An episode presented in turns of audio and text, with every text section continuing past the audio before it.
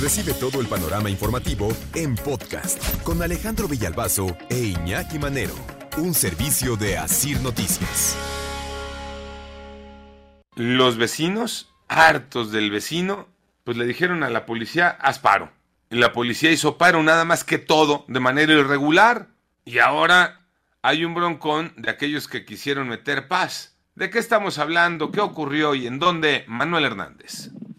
Alex, muy buena para ti, para todo el auditorio. La convivencia entre vecinos no siempre es la mejor y en la búsqueda de solucionar problemas se generan otros conflictos. La historia que ahora les contaré sucedió en Polanco. Algunos de los vecinos fastidiados de las constantes fiestas de uno de sus vecinos, pues decidieron tomar cartas en el asunto y meterles un sustito.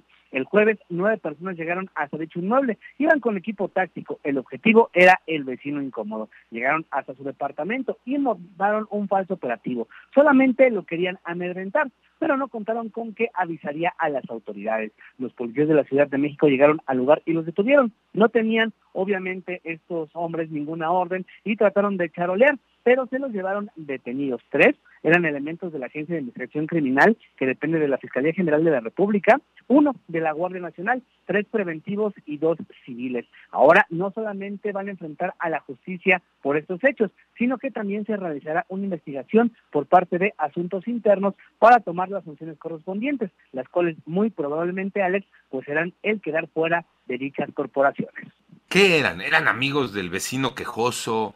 Este, es un grupo que para eso se alquila. ¿A qué se dedican, no? Estos cuates de la Agencia de Investigación Criminal de la Fiscalía General de la República, de la Guardia Nacional, preventivos y hasta dos civiles.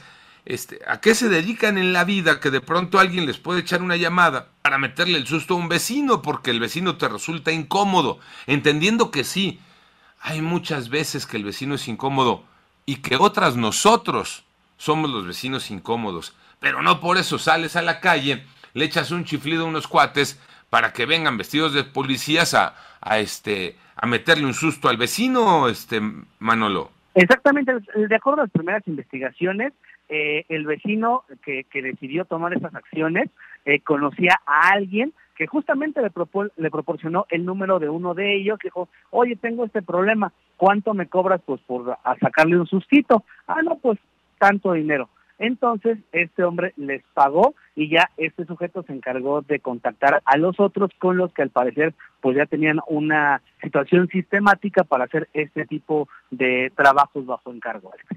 Sí, pero nunca pensaban con la buena actuación ciudadana de aquel vecino que es el incómodo, pero que al llegar estos orangutanes dijo, ¿qué hubo, no? Pues voy a reportarlos, lo reportó, llegaron los otros policías y al final ahora tienen un broncón los que se hacen pasar por policías charoleadores y, y espantavecinos, Manuel. Exactamente, Alex, eh, porque tienen que enfrentar dos acusaciones, una la que ya se hizo por parte de la persona afectada y la otra que es ya al interior de sus corporaciones quienes determinarán las sanciones a seguir, puesto que todo lo que traían era propiedad de estas dependencias, entonces estaban haciendo mal uso del equipo que les dan para trabajar en su día a día. No, pues es que es bien claro, ¿no? Tú tienes algún problema con un vecino, quéjate por la vía que te tienes que quejar. Y no andes buscando a ver quién te echa la mano. Y tú que eres autoridad, pues trabaja como esa autoridad y no te andes alquilando por llevarte una lana, no te andes alquilando por fuera, pues es que eso es lo que ocurrió, ¿no?